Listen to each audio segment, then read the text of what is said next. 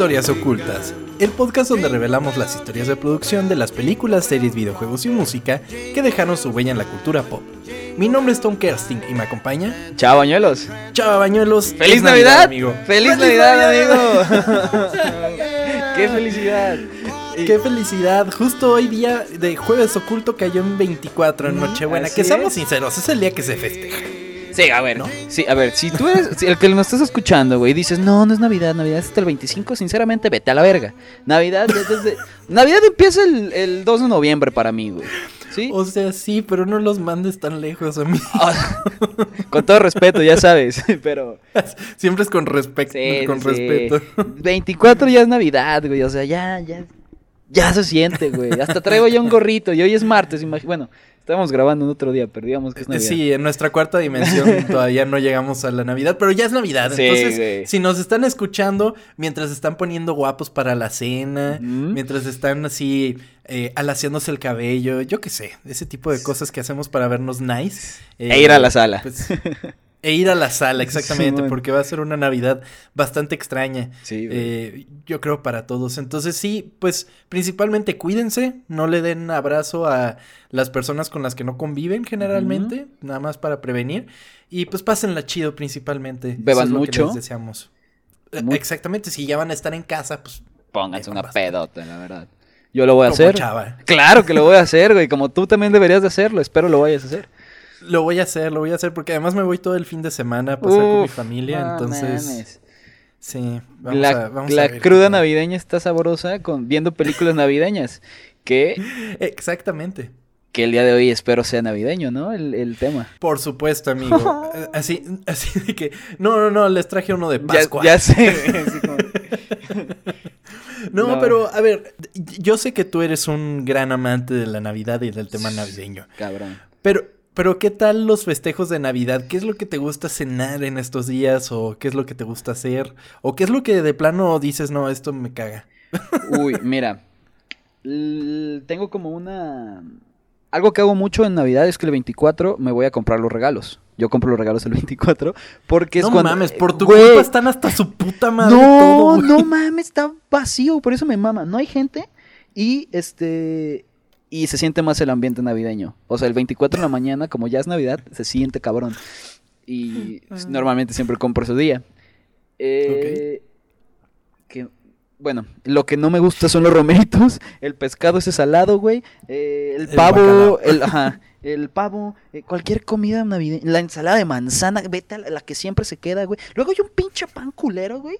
Que, que, que es como de frutas que nadie se come, güey. Pero siempre lo llevan, güey. ¿El fruitcake? Eh, no mames, cómo lo odio. Toda la comida navideña la odio. Amo la Navidad, pero odio la comida navideña. Te juro que prefiero comer pizza del Costco antes de Navidad. Un chicken bake, ¿no? Sí, no mames, delicioso. Prefiero eso, güey, que unos romeritos que ni siquiera sé qué chingados es eso, pero nada más los pruebo y digo, guácala, güey. ¿Tú? Sí, no, no, yo también, pero no, como pues mi familia es básicamente muy extranjera, digamos no Estados Unidos, pero, Simón. pero muy, o sea, muy del sur de América, pues sí solemos comer como carne chida, eh, no sé, pensamos un poco de cosas más allá del bacalao y de los romeritos y todo eso. Generalmente no, no le entramos a esas cosas y sí, comemos, comemos chido. Y me la paso muy bien. Como que mi familia se esfuerza mucho en hacer que las navidades queden chingonas. Qué verga, güey, Entonces qué chingón. también lo disfruto mucho, amigo. Y esperemos ustedes que están escuchando también se lo estén pasando muy bien esta Navidad. Espero, Exactamente. espero sean felices y que les re- regalen un chingo de cosas. O que les hayan dado el suficiente aguinaldo para regalar Uy, un chingo exactamente, de cosas también. también. Porque muchos estoy seguro que están más en edad de dar que de recibir regalos. Es verdad, sí cierto. Viendo nuestras métricas, sí cierto. Pero bueno, Sí. no importa. Regálate algo a ti mismo. Exacto, eso, eso, eso está chido. Como, Aprovechen. como y Tom cuando se regaló el Cyberpunk y lo tuvo que regresar. ya, este, cambiamos de tema si quieres. Habíamos dicho que no tocaríamos ese tema. Pero sí, regálense algo. No, ¿sabes qué me regalé con lo que me devolvieron del Cyberpunk? ¿Qué? El Assassin's Creed Valhalla. Ah, sí me dijiste, güey. ¿Cómo sí, va? está bien chido porque está todo nevado y se ve que está un frío de la chingada. O sea, está navideño. Y está a gusto. Está navideño, exactamente. Sí, sí, sí. Pero sí, muy chido. En otra, en otra ocasión les platicaremos Perfecto. de, de Assassin's Creed. Pero por el momento, amigo, tengo una historia para contarles. Te escucho, te escucho, te escuchamos. Júntense alrededor de la chimenea que el viejo tío Tom les va a contar una historia. Steven Spielberg es un recurrente en este programa. Su cine nos impresiona día a día con películas que van más allá de lo que cualquier imaginación podría crear. Los 80 fueron marcados por él. Sus megablockbusters arrasaban en taquilla con increíbles efectos especiales e historias entrañables y un distintivo sello que cualquier cinéfilo puede reconocer. Es en esta misma época que otro director, con una visión distinta a la de Spielberg, pero sin ser inferior, creó mundos de realismo mágico en el cine que dejaron huella en las películas Coming of Age. Desde Breakfast Club hasta Ferris Bueller Day Off y Uncle Buck, solo por mencionar algunas, son las películas por las que hoy amamos a John Hughes. Hoy visitaremos una de las películas más reconocidas y amadas por nuestra generación. Esta es la historia oculta de Mi pobre angelito.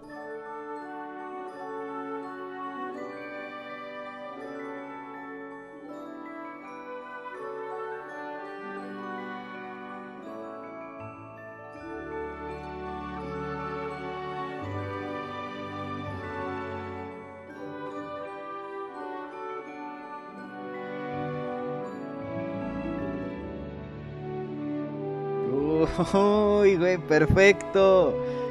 Que, que- Una de las películas navideñas así Yo creo que la película navideña por excelencia, ¿no? más amadas. Sí, sí, sí. Y eso que no trata así como de la Navidad en sí, pero que gira alrededor de la Navidad. eh, pero sí, es una de las más amadas. Que de hecho, yo creo que de ahorita pones Canal 5, o sea, prendes la tele y debe estar ahí, güey. Es... Definitivamente. Siempre está, güey. Verga, güey. Es, es como Titanic, ¿no? Es obligado de, Simón. de estas fechas. sí. Exactamente. Es que, ¿sabes también qué pasa? Hay un chingo de películas navideñas que no son de Navidad. Por Sí. ejemplo, la más reconocida y que todo mundo dice es Die Hard. Que la primera es toda desarrollada en Navidad. Y pues la gente dice, es película navideña. que, que tu novia el otro día puso un tweet que decía también de Harry Potter. Y mucha gente estuvo de acuerdo con eso. Y yo dije, ah, cabrón, nunca lo había notado. Es que, o sea, mm, sí. eh, sí pasa la Navidad porque sí ves así como de, ah, Harry Potter, ah, Navidad, sí. Tiene su, su suétercito con una R y así, ¿no? Sí pasa Navidad, pero es de esas películas que, aunque la temática no es navideña, son películas para ver en Navidad. Como estábamos hablando de Titanic, por ejemplo. Hay mucha gente que también considera que El Señor de los Anillos es una película de Navidad. Sí. Porque es cuando tienes el tiempo de ver esas películas, de revisitar esas películas y que pues está chingón que aproveches la época y las relaciones con eso, ¿no? También va mucho con los recuerdos de las personas. Esas películas se estrenaron en esta época. Harry Potter era una película que se estrenaba por noviembre y pues hasta diciembre seguía en salas. Simón. ¿Cuál, ¿Cuál es tu película navideña favorita, güey? Mi película navideña favorita. Am, es que es una película de Thanksgiving, de Día de Acción de Mm, Gracias, pero porque pues- cae justo en la mitad. Entonces yo creo que eh, eh, El extraño mundo de Jack. Ok. Sí, pues Y sí. digo que es de Acción de Gracias porque es a la mitad de, de Halloween y de Navidad. Entonces ahí es la que más me agrada, sobre todo por la onda de la animación y Ujú. todo eso. Está, está muy chingona. ¿Y la tuya cuál es, amigo? El regalo prometido, ¿la has visto? ¡Oh! Güey, me fascina esa película, güey. ¡Qué maravilla! Me fascina, güey. Ah, verga, cómo me encanta. También otra de las películas que ponen y ponen y ponen en Sí, Canal 5. Tienes sí, sí, toda la sí. razón. Que yo creo que es la única vez que pongo Canal 5, güey. Cuando está época navideña o cuando juega la selección. Nada más, güey. Pero- Nunca más lo Pero pongo. a ti no te pasa, bueno, a mí me pasó, es que ya no tengo cable porque hashtag millennial. Simón. Eh, pero yo odiaba ver películas en tela abierta, güey. ¿Por tantos Me anuncios o qué? Güey, peor que fútbol americano. Sí. Y eso que yo soy muy fan del americano. Y, güey, imposible ver una película en, en... O sea, una película de hora y media fácil se extendía tres horas, güey. Eso es verdad. O sea, ¿preferías irte a Blockbuster y rentarlo o qué? Lo que hacías. Totalmente, o no sé, no sé, o sea, eh, eh, yo no era tan, tengo que ser sincero, o sea, sí iba a Blockbuster, pero para las películas era mucho del tianguis. Eh, así de las películas sin calar. Sí, sí, claro. Hasta hace poco, y, bueno, justamente cuando empecé a vivir solo, teníamos un, un, baúl lleno, pero lleno de, películas piratas. Ajá, sí, sí, sí. Tenemos un ton pirata. Entonces tenía ese cajón de películas piratas y, pues había de todo, güey. O sea, inclusive cuando ya nos estábamos por deshacer de ella, como que volví a ver qué era lo que tanto había y decía, no más, qué pedo con estas películas. O sea, y, y cosas de éxitos y cosas así. o sea, no, no, no, qué tan increíble. Es que también la Navidad es como bien nostálgica, ¿no? no, sí, definitivamente. Sí, y que justamente hablando de esas películas, era como en algún momento mi hermana, mi hermana siempre me, me, mimaba mucho. Entonces, uno de sus regalos a veces era como de ir al tianguis y me daba, toma, 100 pesos, vete a comprar películas. Entonces, con 100 pesos, güey, te comprabas 7 u 8 películas. Sí, güey. Así te hacían el paquetaxo así de películas. y, y, no mames, me iba bien feliz con mis películas. Y generalmente cuando yo las compraba eran películas así de. Spider-Man. Eh, eh, no, bueno, no habían tantas, pero ah, no, porque las de Spider-Man sí las tengo originales. Ah, ok, ok. no, pero era así como de, ah, El Rey León y cosas más eh, vintage, por así decirlo. O en general cosas animadas. Pero sí era muy de, ah, sí, las siete películas y pues ahí se fue llenando ese baúl hasta que ya llegó el momento del streaming y dije esto no sirve para nada. Ni que fueran originales y se regalaron. Entonces espero estén entreteniendo a otra persona. Pero sin más por el momento, amigo, regresemos a la historia. Dale. John Hughes, que, que tengo problemas con decirlo. John Hughes sería John Gigante, pero es John Hughes. John Hughes. Entonces, si lo digo de diversas maneras, ahí disculparán. No es mi primera lengua. Muy bien. John Hughes se encontraba preparándose para un viaje de invierno. Los preparativos y alistamientos lo estaban volviendo loco. Estaba por irse de vacaciones cuando mentalmente hizo una lista de todo lo que no debería olvidar. Cuando se dijo a sí mismo, bueno, será mejor no olvidarme de los niños. Fue en ese momento que Hughes tuvo un pensamiento. ¿Qué pasaría si dejara a mi hijo de 10 años solo en casa? Así Hughes escribió la premisa de 8 páginas para la historia de Home Alone, mi pequeño angelito. No, mi pobre angelito. Mi, pobre angelito. Sí, qué, qué, pedo, ¿no? O sea, ¿por qué se llama así aquí, güey? Güey. Tanto nos quejamos de España y aquí esa madre es...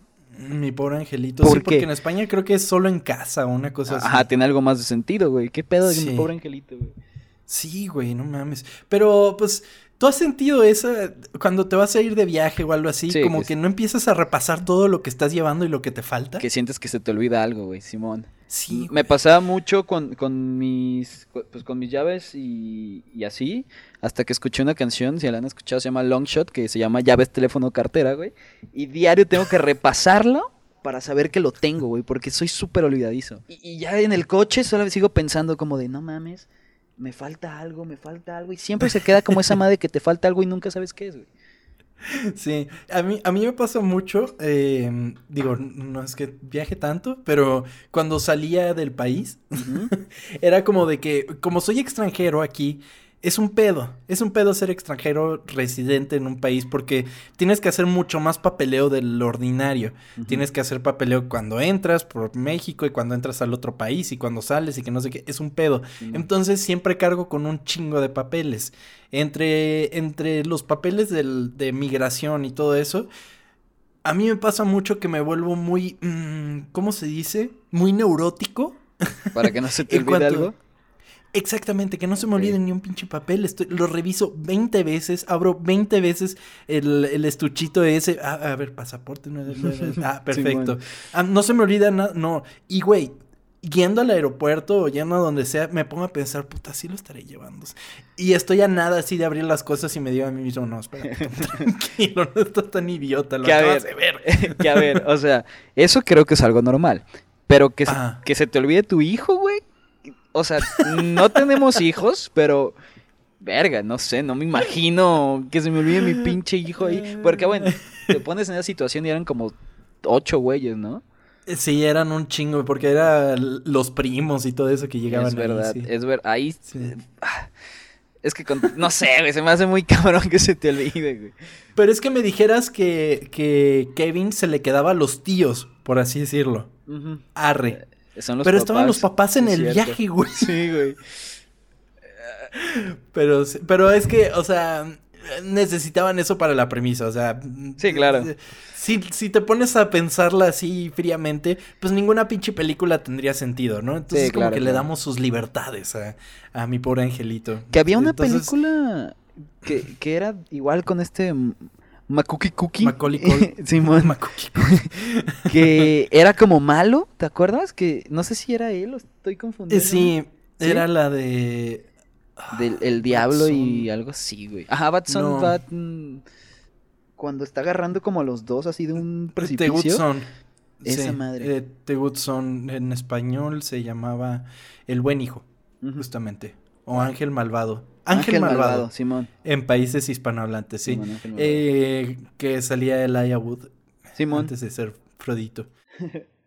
Mientras tanto, Chris Columbus se encontraba dirigiendo National Lampoon's Christmas Vacation, un trabajo extenuante para el director debido a lo complicado que se estaba tornando trabajar con el actor Chevy Chase. Así, en medio de la frustración, contactó a su amigo John Hughes, quien para, eh, para decirle que quería volver a escribir en lugar de dirigir películas. Fue entonces cuando Hughes le mencionó la idea de Home Alone. Columbus le mencionó a Hughes que revisaría el guion, lo cual no le pareció mucho a este. Sin embargo, después de varias reescrituras, finalmente tenían un guion listo.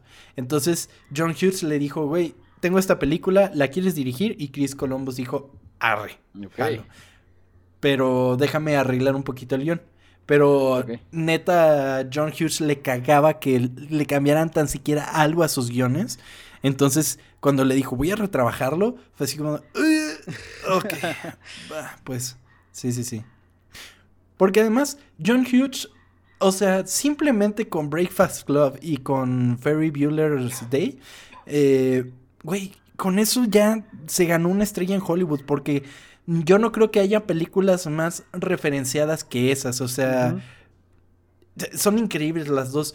A mí, a mí me gusta mucho su cine porque además es un cine muy coming, to, coming of age y son como la epítome de ese tipo de películas. Entonces, sí, John Hughes pues tenía todo el derecho para hacer este mamón con su contenido porque Sí, es así como de, no, es mío. O sea, si de por sí una persona normal puede llegar a, a como, como ser muy aferrado con sus cosas, un cabrón que ha demostrado que sus cosas son chingoncísimas, pues tiene más derecho de emperrarse, güey. Claro, totalmente. Con estas hojas en mano, Hughes comenzó a tocar puertas hasta que dio con Warner Brothers, y durante el pitch de la película, Hughes le prometió al estudio que podría hacer la película con tan solo 10 millones de dólares, mucho menos que las películas producidas en la época. O sea, era un chiste, 10 millones de Sí, dólares, o sea...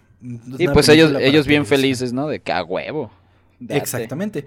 Con esta idea en mente, Warner aceptó y, se- y pusieron manos a la obra. Es difícil pensar en Home Alone sin recordar la entrañable actuación de Macaulay Culkin, Makuki Cookie, quien Hughes había conocido en la producción de Uncle Buck y encantado con el trabajo del actor, escribió el guion específicamente pensado para él. Sí hubo audiciones, pero eh, Macaulay Culkin era como la idea...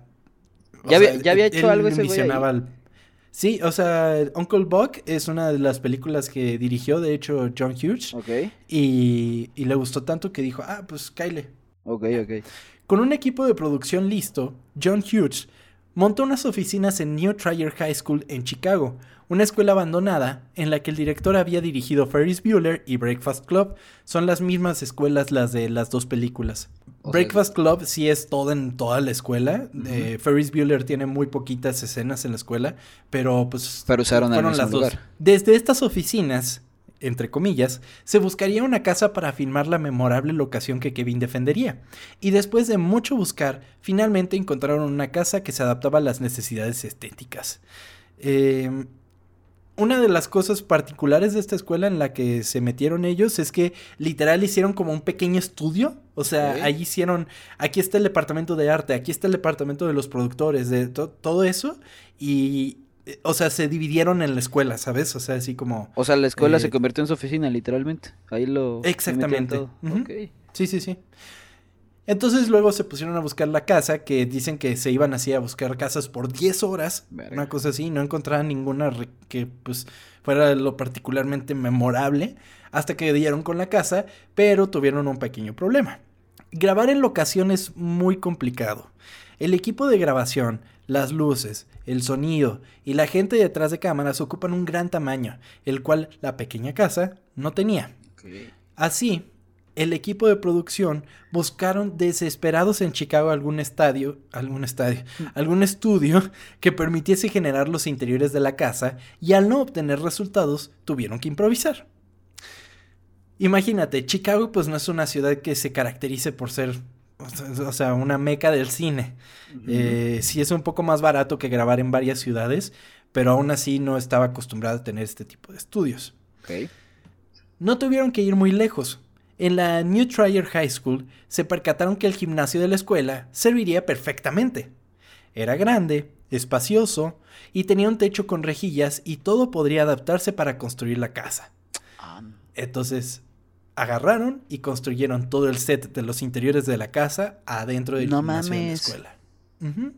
Sí, sí, Oh, sí. Verga, ok. Ahí en la cancha de básquetbol, ves que luego tienen esos techos que son así como con vigas enormes y así. Simón.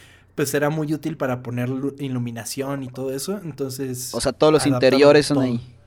Ajá, sí, sí, sí. Los interiores de la casa son ahí. Y de hecho pudieron hacer la casa de dos pisos y todo el pedo. O sea, o sea, está grande quedó- la escuela, güey. Exactamente. Sí, sí, sí, no, y pues era una cancha de básquetbol y era un poco más grande por la cuestión de las gradas. Simón. Entonces sí pudieron adaptarlo de una buena manera. Inclusive eh, hay una escena en la película en la que se le empieza a inundar el sótano. Pues no era, no es fácil hacer una película, una escena en la que se te hundan las cosas. Entonces dijeron, güey, tenemos una piscina en esta escuela. Verga. drenaron todo el agua y crearon adentro del- de la piscina el set para inundarlo y después decir, güey, pues esto está hecho para inundarse, ¿no? Entonces nada más levantamos el set y ya quedó, güey. Debido a esto, el presupuesto subió, de manera obvia, a casi 15 millones de dólares. Así que se hizo una recotización del proyecto, la cual fue enviada a Warner y después de varios días de esperar respuesta, Warner finalmente canceló el proyecto. Verga. Antes de esto, a Hughes le preocupaba que la película excediera el presupuesto. Él ya se la solía. Y que Warner se echaría atrás si se pasaban por tan solo un dólar. Así que, clandestinamente, llegó una copia del guion a las oficinas de 20th Century Fox. Ya que por cuestiones legales Fox no podía tomar acciones con respecto a la película hasta que ésta fuera rechazada. Este güey estaban en preproducción y dijo, puta, se nos va a salir de las manos. Yo tengo mi amiguito en 20th Century Fox y Así por bajito. Toma- Ay, se me cayó, mira. Se cayó el guion. Ah, no, ya quédatelo. Y porque no podían dárselo. Es como una cuestión legal de que, güey, es mi película, no puedes tener contacto. Pero pues fue clandestino. Quién sabe cómo terminó ese guion ahí y quién sabe cómo Fox lo, lo obtuvo, ¿no? Entonces, ¿qué pasaba? Dije- eh, hablaron con Fox, les dijo John Hughes, les dijo, güey, me van a cancelar el proyecto, ¿qué pedo? ¿Le quieres entrar con lo que ya llevamos? Y Fox le dijo, Simón. Entonces. Estaban ya esperando la llamada de la cancelación de Warner. y enseguida que pasara eso, Fox ya estaba, o sea, ya tenía, ya estaba cuidándolos de, de alguna manera. Verga. Y además, lo chido de eso es que creían mucho en la idea de la película, sabían que Ajá. era una buena idea. Y dijeron, sí, nosotros creemos en ti y no solo vamos a cubrir eso, si quieres te damos más. Porque inclusive se fueron a 18 millones. Ajá. Ok, verga. El No, pues, presupuesto final fue para de este güey. 18. Pero no está culero eso. ¿De qué? De que. Bueno, es que es que lo cancelaron, ¿no? Es- O sea, es que eh, Warner tuvo que haberle tenido más esperanzas al proyecto. Sí, claro. Definitivamente. Y John Hughes, pues nada menso, güey. O sea, sí, pero yo siento que ahí estuvo medio. Ay, no Medio sé. tricky. Pues sí. pero bueno. No sé, pero pues se, se me hace cagado que ya lo cuenten así como de, ah, sí pasó, vale verga. Sí, pues también fue hace pinches. eh, ¿cuánto, Sí, ¿Cuándo fue en los 30 90? años, amigo. Sí, en los 90. Ya 30 años de los 90, amigo. Así al recibir la llamada de Warner, inmediatamente se pusieron en contacto con Fox, quienes solo esperaban luz verde para producir la película. Entonces, ¿qué pasaba? Llegó un encargado de Warner y te digo que tenían estas oficinas ahí en, en, la escuela y entraba oficina por oficina a decirles, no, no, no, no, no, no, no, ya, dejen de trabajar, se cancela todo, se cancela. Entonces se iba oficina por oficina y atrás iba el productor de la película diciéndole, ¿saben qué? Ya somos de Fox. Entonces, no se perdió un solo día de producción, güey. Verga. Pues, está bien como debe ser, güey.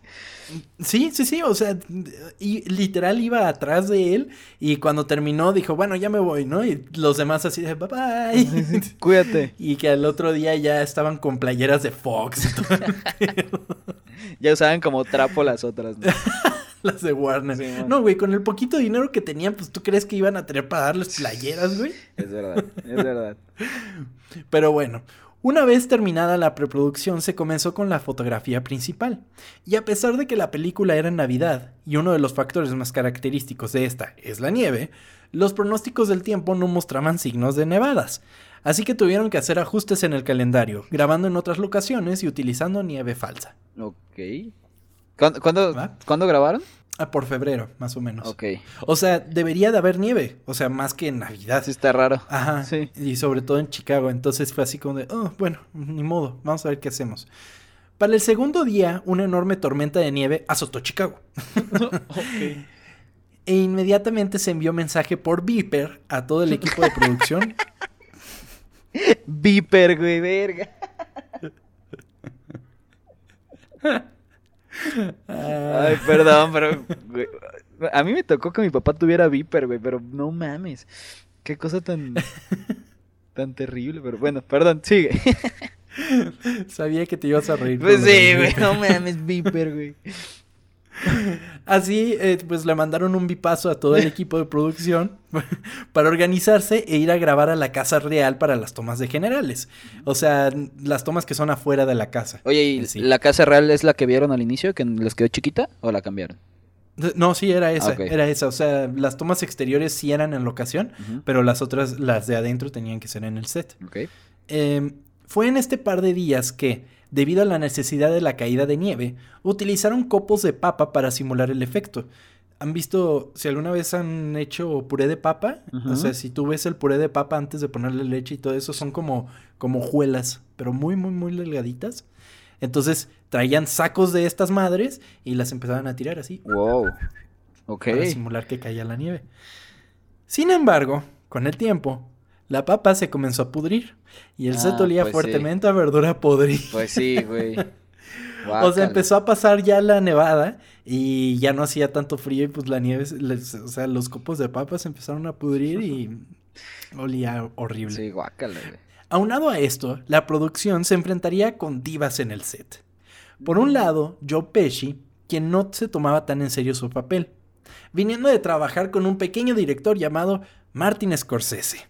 Un papel cómico para una película destinada principalmente para niños no era su principal decisión actoral. Literal, Joe Pesci, güey, fue así como de que, "Ah, ¿a qué horas tengo que estar? Ah, pues en- al- empezamos a las 7. Mis huevos, voy a estar a las 9, güey. ¿Cuál estaba haciendo ahí? ¿Goodfellas o...? No, no, no, no estaba haciendo, o sea, no estaba haciendo ninguna película, O sea, solo pero el señor tenía que jugar golf. Ah, ok. O sea, literal tuvieron que adaptar el horario para que este güey pudiera jugar sus bolas de golf. Verga. Esto aunado a John Hughes, que por ningún motivo permitía que los actores se salieran de lo escrito en el guion, constantemente se crearon acaloradas discusiones en el set. Luego pasó mucho como de que, ah, pues igual y no digo exactamente lo que dice el guion, pero lo digo chido, ¿no? Y ya queda en el guion, o sea, queda, así ya quedaría en la película. Pero pues, si este güey no dejaba que una persona revisara su guion, ¿tú crees que iba a dejar a un actor a su propia suerte? Sí, no, ni de pedo, güey, claro. Sin embargo, uno de los actores con licencia para salirse de la regla de Hughes fue John Candy, quien haría un pequeño cameo en la película como Gus Polinski, y se le dio la libertad de improvisar en sus escenas, haciéndole un favor a su amigo Jo- John Hughes, cobrándole muy poco dinero, y sin embargo, lo que el actor no sabía es que trabajaría por 23 horas seguidas. No mames. John, sí, güey, o sea, dicen que el, el actor que lleva la pizza al- a la casa ganó más que John Candy, No güey. O sea, es como de, ¿qué pedo? Sí, y pues su personaje es muy chido. De hecho, tiene un diálogo con la mamá de, de Kevin que es así como de. Ah, es de los, de los chingón". músicos, es este güey, ¿no? Sí, Ah, es el de la polka. Ya, ya, ya, Simón, Simón, ya sé quién es. Y todos sus diálogos son improvisados, que es Ah, lo qué más chingón. cabrón, güey. Es sí, bonita, esa, esa, esa parte es bonita. Sí, sí, sí, cuando la mamá se da cuenta. Sí, es, es muy chida, es muy chida. Tiene un, tiene un chingo de momentos. Ese y cuando está en la iglesia, güey. Cuando se encuentra al vecino en la iglesia. Sí, es de, güey. no mames, qué maravilla. Por otro lado, el director de fotografía Julio Macat, aterrorizado al ser un novato en la rama, desarrolló un sistema para su propia tranquilidad, por si las tomas principales no eran las mejores. Una pequeña cámara extra, la cual era utilizada como un respaldo de la filmación y esta era colocada en diferentes lugares, resultando en tomas que terminaron siendo inclusive las mejores de la película. O sea, Este... Ajá. ponía la cámara ahí a ver qué salía. Sí, sí, sí. O sea, decía, ok, la toma yo la quiero de aquí, pero voy a poner esta por acá por si las dudas. Ok. ¿Sabes? Este Julio Macat, de hecho, es argentino y, y era como su primer película como fotógrafo principal. Y dice que se echó un chingo de caricaturas de Looney Tunes principalmente para recrear todas, principalmente las escenas de, de, De golpes, la casa cuando ajá. tratan. Ajá, sí. Las escenas tipo pastelazo que tiene, pues, chingo la película. Sí que de hecho, o sea, al modo de caerse de espaldas y así, le- los, los dobles de acción le dicen hacer un home alone, Oh, que, que es muy característico que se tiran de espaldas. ok. Entonces ya, ya hasta lo categorizaron como eso. Ah, qué chingón. Y, y bueno, total, resultó, resultó el experimento y decía, güey, esta cámara la puso en lugares que quedan muy cagados. Por ejemplo, las ponía eh, como una toma cenital, la ponía desde arriba. Y así era como cuando estaban lo- los actores en el suelo, así como de... Sí, todos sí. adoloridos. Ah, y esos Esa son era la cámara extra. Verga, ok. ¿Y eso se hace ahorita? No lo sé, lo desconozco, Es que pero... Verga, no, no lo, había- no lo había pensado, güey. mucho. Sí, de hecho. Wow. Fíjate que otra de las cosas ahorita y que no le escribí, que, que vi que dije, ah, qué cagado está esto. Lo- lo- después de los 23 horas de, de John Candy, decía que Macaulay Culkin, pues él sí no se podía echar 23 horas seguidas, él tenía que terminar sus tomas para las 10 de la noche, porque tenía que dormir. A esa hora llegaba Michael Entonces, Jackson sí. por él, ¿no? Perdón.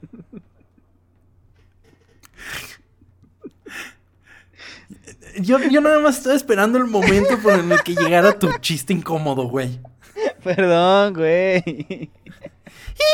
Ya llegué. Ya, pues, sigue, sigue, sigue. No pasó nada Ay, aquí. Así después de una complicada producción, se comenzó el proceso de edición, en el que el equipo se dio cuenta que la música compuesta por Bruce Brockton eh, no encajaba bien con el tono que se buscaba, haciéndola parecer una película barata. Chris Columbus se puso en contacto con Steven Spielberg, quien le ayudaría a conseguir que John Williams compusiera la música. Mames. John Williams, sí, para la gente que no conoce, John Williams, pues ese güey es el dios de la música para cines. Sí. O sea, desde Star Wars, Indiana Jones, Superman, E.T., eh, Harry Potter, el tema principal de Harry Potter es de John Williams. Eh, Ese güey hace que la película levante un chingo. Si no tuviera la musicalización que tiene la película, habría quedado muy, muy plana. No mames, que es él. No, no sabía. Sí, sí, Ah, John Williams chingón. hizo la música. Sí, está muy chido.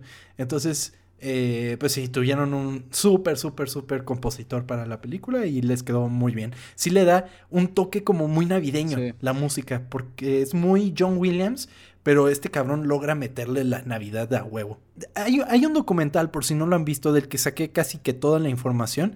Hay un documental en Netflix eh, que se llama The Movies That Made Us que es como de los mismos que hacen The Toys That Made Us. Eh, eh, son documentales increíbles, o sea, yo soy muy fan de The Toys That Made Us y The Movies That Made Us les quedó increíble. Entonces, si quieren profundizar, porque hay mucho detalle que dejé fuera por cuestión del tiempo, eh, visiten ese documental, está en Netflix y sí, está, está muy chido. Si les gustan las ondas de detrás de cámaras y todo eso, está muy padre, la verdad. Así para el 16 de noviembre de 1990, Home Alone se estrenó en cines en Estados Unidos en más de mil cines y ganando un total de 17 millones solamente en su primer fin de semana. Ok, de los 18 que se habían gastado, ¿no? Exactamente. Desquitaron toda la inversión. Permaneciendo como número uno durante 13 semanas consecutivas. Aguantaron así casi que hasta verano en cines. Y, o sea, porque 13 semanas fueron en número uno. Después, a partir de eso, empiezas a bajar y bajar y conforme bajas en el top, te empiezan a quitar salas. Pero que duraron hasta verano en el cine, güey. Imagínate, desde, Wow. desde noviembre hasta julio del siguiente año. Que es que ya no hay películas que salgan, o sea, navideñas así. Las navideñas salen Que peguen así, ¿no, amigo? e- el 25, güey. Pero como cuál o qué? O sea, o sea, o sea, grandes, grandes pues no he visto, pero navideñas siempre las sacan el 25 o un poquito antes. Por ejemplo, ahorita está mm, una con Kristen Stewart, creo. Se llama Ah, sí, sí. Feliz Novedad, una madre así. Ah. Y, y- pero pues te digo, sa- la sacan una semana antes, güey, así desde noviembre no. Pero eh, es que... No hay, güey. Ah, sí, porque yo creo que con el tiempo las películas así navideñas, navideñas, han perdido como su validez, quizás. No sé. Sí. Sa- ¿Sabes qué? La, última buena que vi Mm, fue el año pasado, de hecho. Se me fue el nombre, güey. Es, creo que es inglesa. eh, ah, no recuerdo, bueno, luego te digo. Se me fue el nombre. Yo la última navideña, navideña que fui a ver al cine fue la animada del Grinch. Y... Ah, también, también la vi. Sí, la- la disfruté mucho, está muy buena. Que de hecho teníamos peticiones para que este episodio fuera del Grinch, pero vamos dándole calma. Vienen muchas Sí. navidades con ocultas, entonces ustedes te- tengan paciencia para que para ver si algún Me día gusta eso. al Grinch por acá. Muchas navidades con ocultas, me gusta eso. Una Navidad oculta. The Last Christmas, Sí. güey, es la que te decía. lo- Ah, The Last Christmas. Simón. No la he visto. Eso me gustó mucho. ¿Sí está chida? Sí. Ah, la voy a visitar, qué padre. Pues está, está bonita, güey. Sí. Ok, ok. Ah, ¿sabes cuál? Que no salió en cines, pero es muy, muy, muy bonita y es de mis favoritos navideña, la de Klaus, de Netflix. ¡Oh! ¡Qué maravilla película, güey! Preciosa. Es una maravilla. O sea, e- ese es el tipo de películas que merecen Óscares, güey. O sea, Sí. la- el Oscar de animación, pues, por lo menos.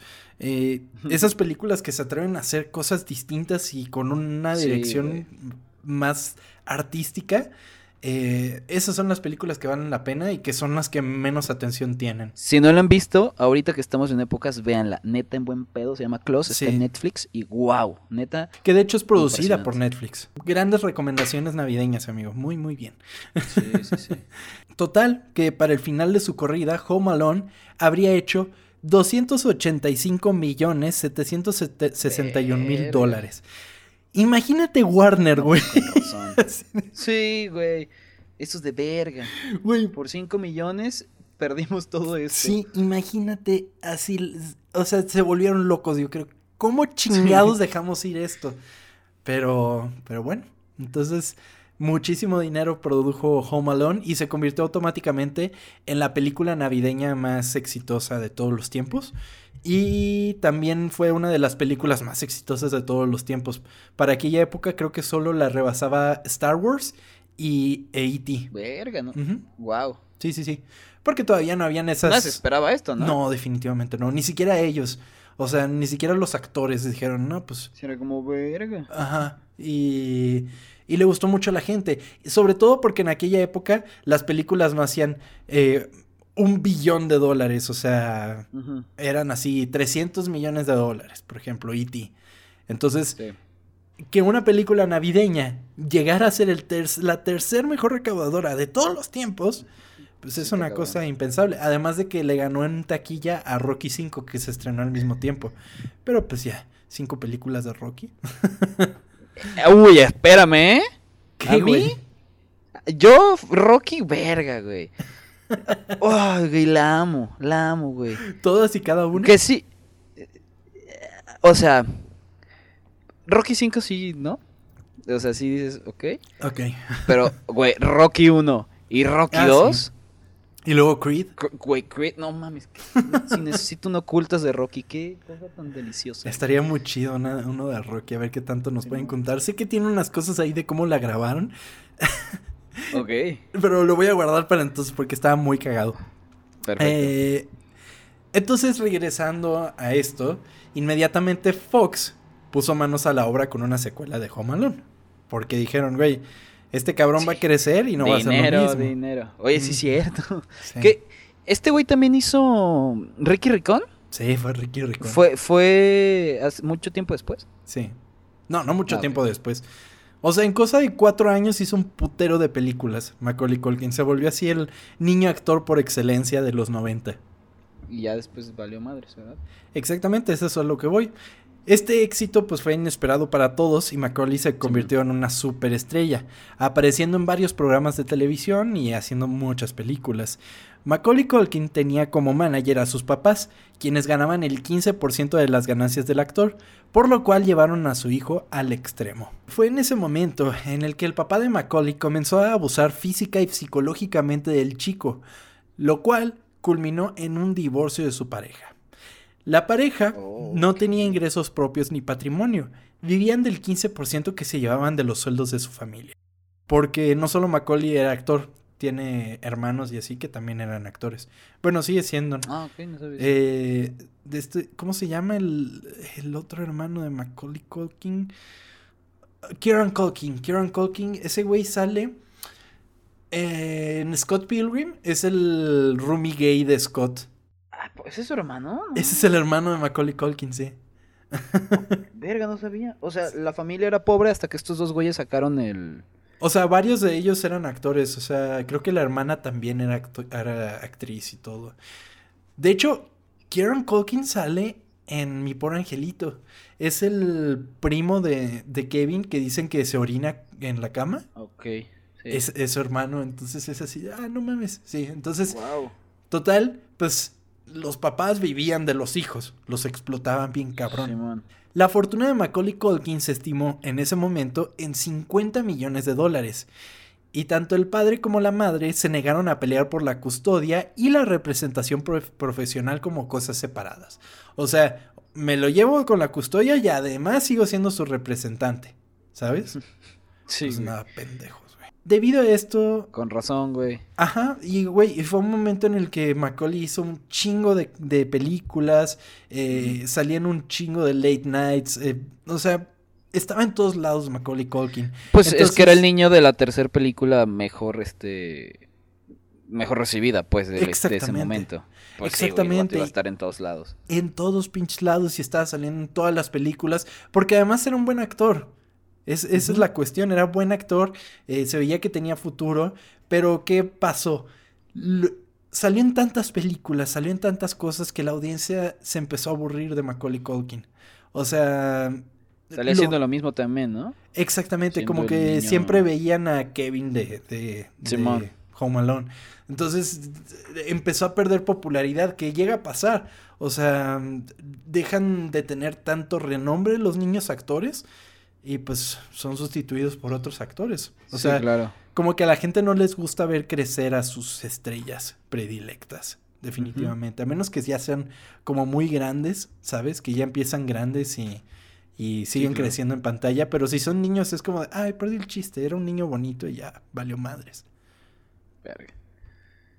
Debido a esto, Macaulay se consiguió un- a un juez que le prohibiese a sus padres acceder a su fortuna.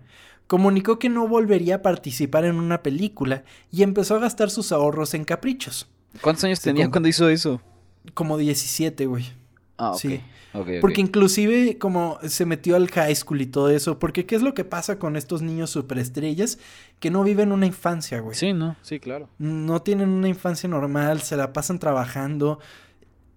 Es justo por eso, y, y creo que en algún momento se menciona, que Macaulay se hizo tan cercano a Michael Jackson. Porque Michael Jackson vivió lo mismo, güey. O sea, Michael tuvo una infancia muy cabrona. Sobre todo por el papá, güey. Sí, es que mientras, digamos, tú y yo podemos, no sé, jugar fútbol o güey, ir a la escuela, ellos, esos cabrones no pueden, güey. No, no, no pueden. Simplemente. De hecho, ¿te acuerdas en Love? En, en la serie de Netflix, güey. Bellísima, Simón. Que el vato era maestro de. De- de- ah, sí, De- cierto, era maestra de una niña, una actriz. Sí, de hecho, y como que ahí empiezas a ver como a los pocos la niña se empieza a romper y es como. Sí, ah. güey. Es que no nos damos cuenta de aquí. eso. Y esos güeyes. Sí, como audiencia, pues es muy fácil ignorarlo. Ah, pues es el niño, ¿no? Pero pues no piensas en todo el trasfondo. Y menos si los papás son así de cabrones con el niño. Entonces, sí, claro. Él quería una vida normal, entonces se metió al- a la prepa, o sea, tuvo amigos normales y pues él vivía de su dinero y además de que Home Alone le sigue dejando dinero, de ahí es de donde vive, de Qué todo lo que le está dejando Home Sí, porque Alone. no, no ha hecho nada después, ¿no? O... Nada, o sea, bueno, las películas de los noventas, pero a partir de ahí no fue, nunca tuvo un exitazo, ¿sabes? En 2004, Macaulay Culkin fue arrestado en Oklahoma por posesión de drogas. Aquel mismo año, el actor tuvo que este- testificar en el juicio contra su amigo Michael Jackson por abusos sexuales a un menor. ¿Te acuerdas de esta época? Sí, ese güey dijo que nunca pasó nada, ¿verdad? Dijo, nah, este güey es la verga ya. Sí, sí, sí. O sea, que era su amigo.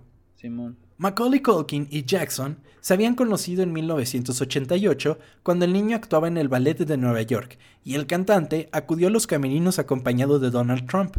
Durante su testimonio, Culkin negó haber sufrido ningún tipo de tocamientos inapropiados por parte de Jackson, aunque sí reconoció que dormía en su habitación con Kieran Culkin, que entonces tenía nueve años, mientras que el resto de sus hermanos dormían en habitaciones distintas. Verga. Este es un tema complicado. Ahí, también te, ahí también te das cuenta de lo culero que eran los papás, ¿no? Sí, definitivamente. O sea, eso, quieras o no, pues no está bien, güey. Tú como papá, pues seguramente nada más te querían aprovechar del dinero que tenía ese güey. Exacto, de todo el dinero que tenía Michael Jackson. ¿Alguna vez viste el documental este de Living Neverland? Simón. Sí, que ahí vi. mencionan que los, que los papás es como de, güey, es Michael Jackson, es la estrella más grande Simón. de la historia, güey. Pero, o sea, pues, güey. Y sí, o sea, es, es un tema complicado y pues cada quien tendrá sus opiniones. Y bueno, no nos metamos en ese Sí, tema. no vamos a hablar de eso, pero lo que podemos hablar es que los papás están totalmente mal, güey. Sí, o sea, sí, sí, haya sí, pasado o no haya pasado, tú sabes que los papás están mal, güey. Mal, totalmente, sí, sí, sí. Entonces, pues te- tenía eso, pero eh, Macaulay Culkin dijo que no había pasado nada con Michael Jackson. Con respecto al resto del equipo que trabajó en Home Alone, Chris Columbus saltó al estrellato y se consolidó como director de películas familiares, dirigiendo El hombre bicentenario en 1999, Harry Potter y la piedra filosofal en 2001, así como La cámara secreta en 2002. Ok. Por otro lado, John Hughes no volvió a tocar el éxito en sus proyectos. Eh, hizo Beethoven y 101 Dálmatas, pero no fueron suyas suyas. Creo que nada más escribió esas películas. Eh, y falleció a los 59 años en 2009, dejando atrás una estampa indeleble en el cine, marcando el cine de los 80 y convirtiéndose en un referente para nuevos cinematógrafos. O sea, hay muchas películas que le están rindiendo tributo a todo este cine de John Hughes, pero una de las que más renombre ha estado teniendo pues es la de Spider-Man Homecoming, que pues es un coming of age y además le hacen como mucha referencia en las tomas de la película. Hay una escena que literal es una escena de, de Ferris Bueller, que inclusive en una tele están viendo Ferris Bueller en, en Spider-Man Homecoming. verga. Está muy chido. Que hagan ese tipo de, de guiños. Sí, totalmente. Para la gente que ama como es el cine, ese cine, pues está muy chingón. O sea, la verdad se respeta un chingo. Y pues qué lástima porque igual y tenía muchas más ideas y que estaba joven, güey, 59 años en todavía. 2009. Todavía tenía mucho, ¿De qué murió, perdón? mucho para otorgar. De un paro cardíaco. Uf. Sí, sí, sí.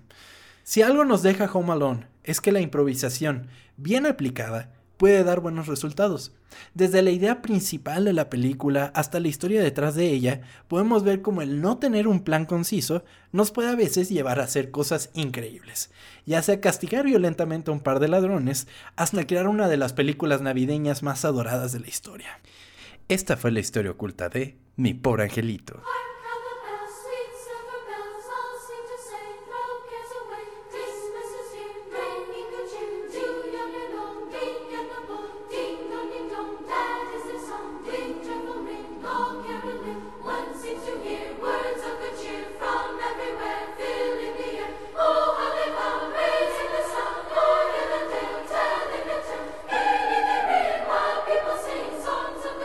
Ay, güey, ¿sabes qué? Voy a ahorita, cuando acabemos de grabar esto, ir a ponerla, güey. La verdad. Ah, qué chingón. Me qué quedé, chingón. me quedé con ganas. Y usted, usted que está escuchándonos, levántese de su comida familiar, de su cena navideña y ponga la película. no, no, ¿verdad? Es, es además una buena película para tener de fondo, ¿no? Así como También. eh, la puedes poner y, y no ponerle atención, o sea, como que tenerla ahí mientras la gente canta villancicos y piden posada. y Sí, sí, está- sí. Está chingón. Que, que hay otras, que hay, que hay cuatro, ¿no? Hay chingos. No hay, sé cuántas, hay más de cuatro, verga. No es que. Macaulay Culkin estuvo en la 1, en la 2 y en la 3. Ah, la verga, ¿cuál es la que- tres? No, la 3 no la vi, güey. La segunda es la de Nueva York. Sí, la esa, tres esa- no me esa me acuerdo. gusta. La segunda es la de la señora de las palomas. Sí, la de las Ay, palomas. Sí. me mama esa película, güey. sí, sí, sí. Pero, pero la tercera sí no me acuerdo de ella. Y la cuarta ni idea, porque ella ni es Macaulay Culkin. Verga, no las he visto, la verdad. Ni idea. Y qué cabrón, ahora pensando en todo esto de los niños eh, estrella y todo eso, te pones a pensar en el chingo de casos que ha pasado eso. Sí. O sea, no muy lejano a eso. El güey que hizo Anakin Skywalker, güey, creo que asesinó gente y todo. el pedo.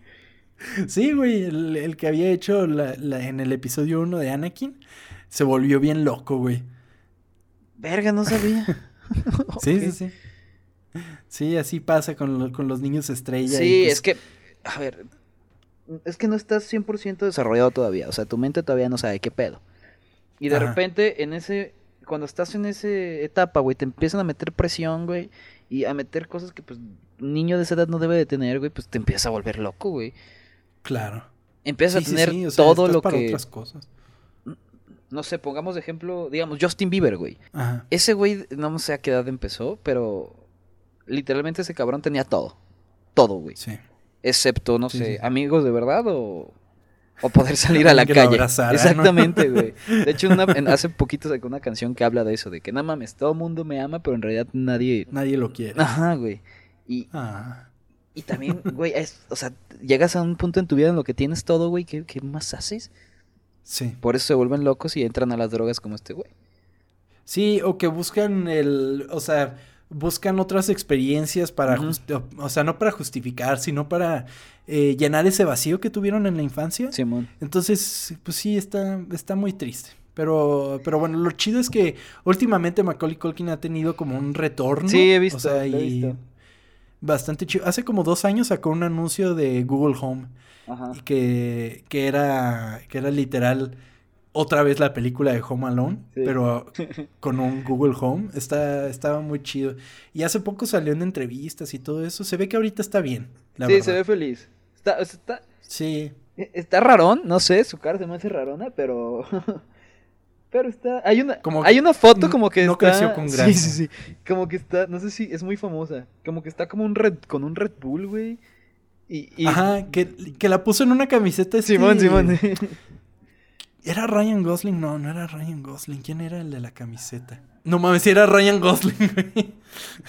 y después ese güey se sea, puso es- la camisa usando Ryan Gosling. Estuvo muy cagado ese mame, güey. Macaulay Culkin, eh, Ryan Gosling con una camiseta de Macaulay Culkin, luego Macaulay Culkin una camiseta de Ryan Gosling con la camiseta de Macaulay. Güey, fue lo máximo.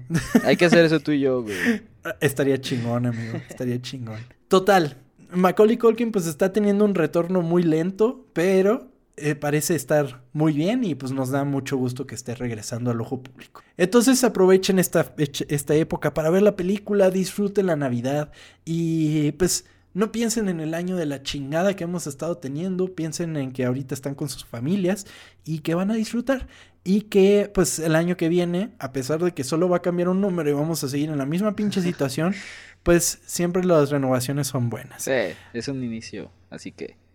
Sí, es un inicio en blanco, vamos a estar en las mismas, no nos vamos a curar de un año a otro de toda la mierda que hemos estado viviendo, pero hay que tener esperanza en que todo va a estar mejor en algún momento. Pónganse borrachos y coman. O sea, lo mejor de la vida, hacer eso. Exactamente.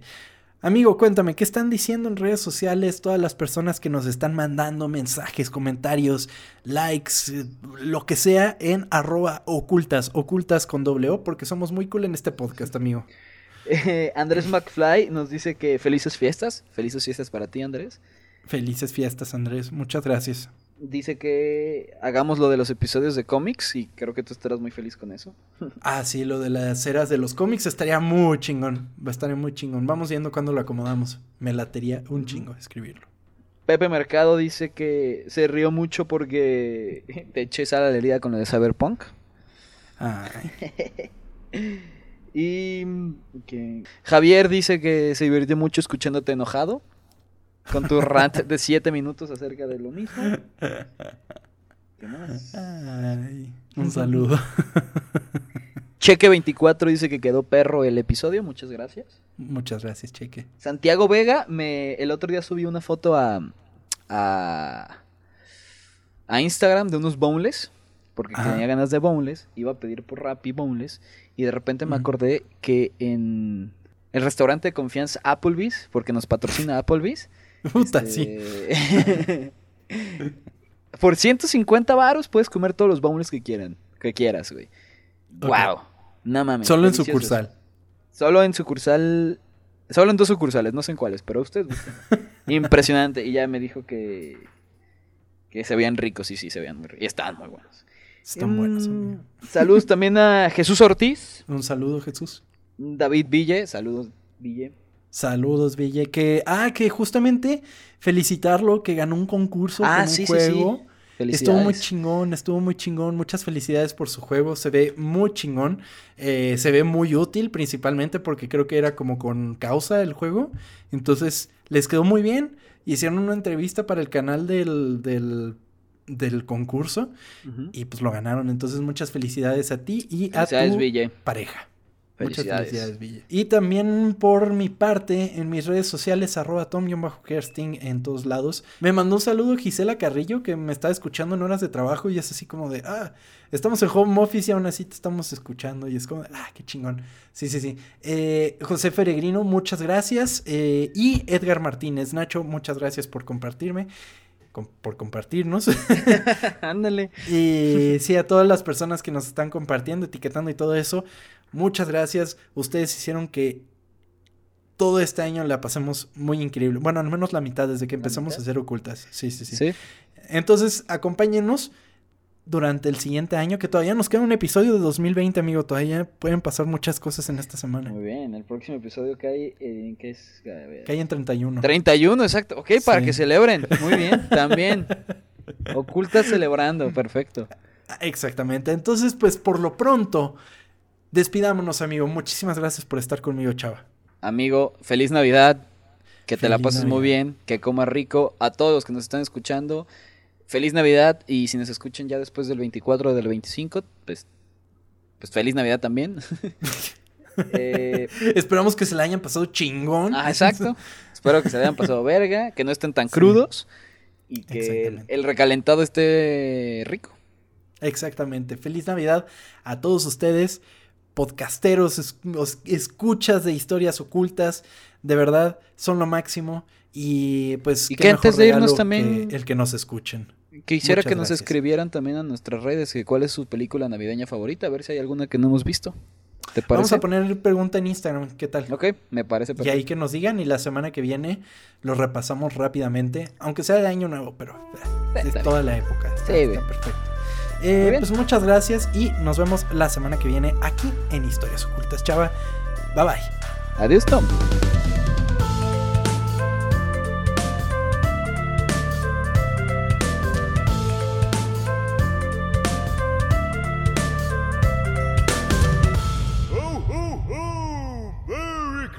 To everybody!